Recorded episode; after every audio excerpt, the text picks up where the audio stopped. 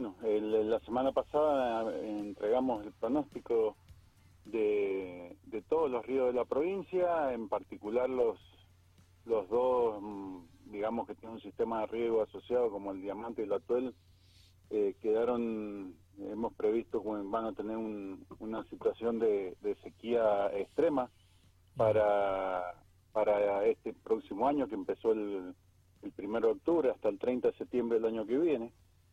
Y, y, vienen de, un año bastante bastante bajo, con caudales muy bajos, digamos, prácticamente para los dos ríos fue la, segunda peor temporada en, el récord histórico que tienen, como el actual de más de 100 años. O sea, realmente la situación, a pesar de que nevó un poco más en las cuencas, en, esas, en las dos cuencas, eh, hemos, hemos pronosticado un poco menos de agua que el año pasado por el hecho de que eh, están totalmente secas las cuencas, venimos de una, una sequía muy grande, eh, está todo el, sistema en la alta montaña y todo es como una gran esponja, va, va a infiltrar muchísima agua y eso se va a notar en los ríos y en los embalses la, o sea, la frase no sequía extrema es, eh, es bastante fuerte, ¿no? Pero de, qué estamos hablando? De que vamos a tener varios inconvenientes para lo que es el riego, varios inconvenientes para lo que es, por ejemplo, el atuel con el turismo. Bueno, en, realidad tienen una realidad distinta, pese a esto tiene una realidad distinta los dos ríos. Eh, el diamante tiene un volumen de embalse, el, el volumen de embalse más grande de la provincia respecto del, del derrame, o sea, del volumen que, que eroga el, río o que escurre por el río, el volumen que tienen embalsado eh, está un poco más del 50%, pero es un volumen importante respecto de la demanda que tienen en estos momentos, en, sobre todo en los cultivos, porque prácticamente tienen muy poco abastecimiento poblacional desde el río. Eh, entonces la situación no, eh, a pesar de que fue una de las temporadas con, con menor dotación la del año pasado, eh, fue la mejor de todos los ríos por esta situación de tener, lamentablemente, tener muchas hectáreas abandonadas. Mm. Y, y, el Atuel sí está en una situación un poco más complicada porque los volúmenes de embalse no son tan grandes. Eh, eh, también está un poco más de la mitad de la capacidad y el, pronóstico que tienen este año eh, también es bajo y tienen una, una, muy buena cantidad de hectáreas al día, eh, con también el tema del, del, turismo que vamos a depender de, de la situación particular que se presente, por ejemplo, para, para carnaval, que es una de las épocas clásicas que lamentablemente muchas veces llueve los días previos a carnaval, entonces después se, se complica el tema de erogar agua cuando ya cuando ha llovido y la agricultura no necesita agua y bueno como lo hemos estado lo hemos estado coordinando y arreglando los últimos años junto con las inspecciones de causa así que se verá en su momento en ese en qué, qué, problema se presenta o no Bien, eh, Rubén, usted dijo algo recién allí, ¿no? Con respecto a, carnaval o una situación que sucede cuando cuando llueve y, se dificulta la erogación. ¿Por qué sucede eso? no Porque uno, uno, que no sabe dice, bueno, ahora llovió, va a haber más agua. Claro, o sea, eh, lo que pasa es que las tormentas de Mendoza son tormentas, eh, se denominan tormentas convectivas, son tormentas que, fíjense que en general se producen eh, en la tarde, después de todo una, de un día de, intenso calor, se generan movimientos convectivos de, aire que generan tormentas que son las, las clásicas tormentas con esas copos de nieve, las cumulus nimbo gigantescas, que tienen más de, de 10 o 15 kilómetros de altura muchas veces, que traen granizo.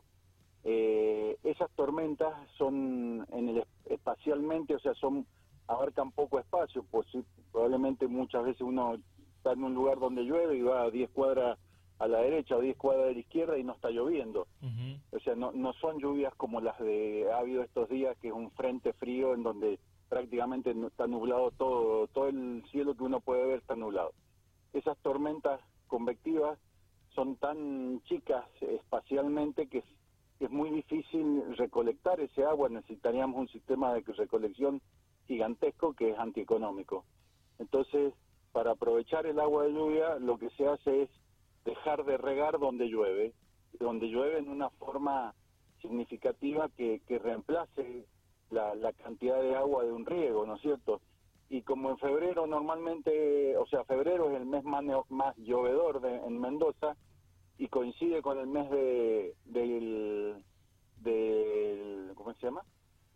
Del carnaval, justamente. Del carnaval, no me salió, pero eh, coincide con el mes de carnaval, muchas veces ha pasado que los días previos al carnaval se presentan este tipo de lluvias en donde las, las inspecciones ha llovido mucho en una, en una inspección, entonces pide que no le entreguen ese agua y que se guarde en el embalse para tenerla disponible en otro momento que no haga falta porque no, no ha llovido. Entonces, el problema de las lluvias en, en, en el mes de carnaval es, es particularmente esto lo que ha pasado en algunos años como el año pasado o el anterior. Claro.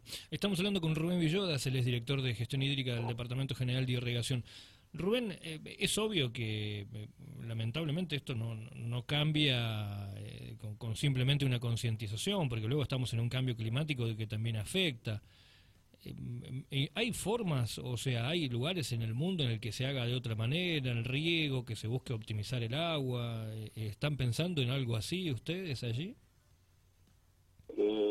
Sí, a ver, en, en, los lugares, nosotros tenemos mucha tradición de riego, pero en realidad nuestro sistema de riego todavía es, es eh, viejo, digamos, obsoleto claro. para los sistemas modernos que se utilizan en otras partes del mundo como, como en España, en California, en Australia, en el mismo Israel. Eh, esos sistemas fundamentalmente cuentan con, con un conceptos, culturas y, e infraestructura muy distinta a la, a la realidad nuestra. Eh, para, para empezar, en esos lugares eh, la entrega que se hace es una entrega volumétrica que se llama, o sea, eh, se le entrega a cada usuario la cantidad de agua que necesita de acuerdo a su cultivo o a el tipo de suelo que tiene. Eh, eso en Mendoza, con la infraestructura que hay actualmente y con los sistemas que tenemos, es imposible de hacer hoy. Es Bien. a lo que tenemos que tender y probablemente, eh, eh, o sea, se está trabajando en, en empezar a, a cambiar la, la cultura y a empezar a cambiar los sistemas, pero eso es un tema que lleva muchos años, claro. no es barato, hace falta una infraestructura importante, muchas veces presurizada a nivel comunitario, y en ese momento, bueno, y esa es la forma moderna o más, más justa de entregar el agua y el usuario paga por el agua que recibe. Eh, a eso tenemos que llegar, y pero probablemente lleguemos dentro de varios años porque hay que hacer inversiones muy fuertes y, y, cambios culturales muy importantes que no son ni baratos ni rápidos. Claro, claro, claro. Y en cuanto a lo económico, obviamente tiene que haber una política de Estado nacional que también ayude a lo provincial, porque si no tampoco se, se, podría hacer de... Sí, no, y, y fundamentalmente todas las discusiones terminan en, en, en, que la rentabilidad del producto, si la rentabilidad del producto es buena, todo se puede lograr más fácil. Eh, no, no, no solamente pasa por un problema estatal. Claro. Eh, o sea, hay en otros lugares en donde el agua cuesta 50, 100 veces más que acá, eh, se controla, se, se, se, mide absolutamente cada gota y los usuarios eh, son, son eficientes, primero por el costo del agua y segundo porque mientras más, más aguas tienen, eh, la producción es mejor y eso tiene mejor rentabilidad. O sea, hay, hay un tema, es un tema complejo y no solamente depende de la cantidad de agua, Ese, claro. esa es la realidad. Claro, claro, bueno, eh, pero no nos queda otra que ir tendiendo a eso, no, no, no hay otra sí, solución, sí, sí, es así, es no así. hay otra. Rubén, le agradecemos por su tiempo, muchas Muy gracias. Bien. Muchas gracias. Le mandamos un abrazo, que tenga buen día. Ahí estaba Rubén Villodas, eh, director de gestión hídrica del Departamento General de Irrigación. Bueno, ustedes escuchaban.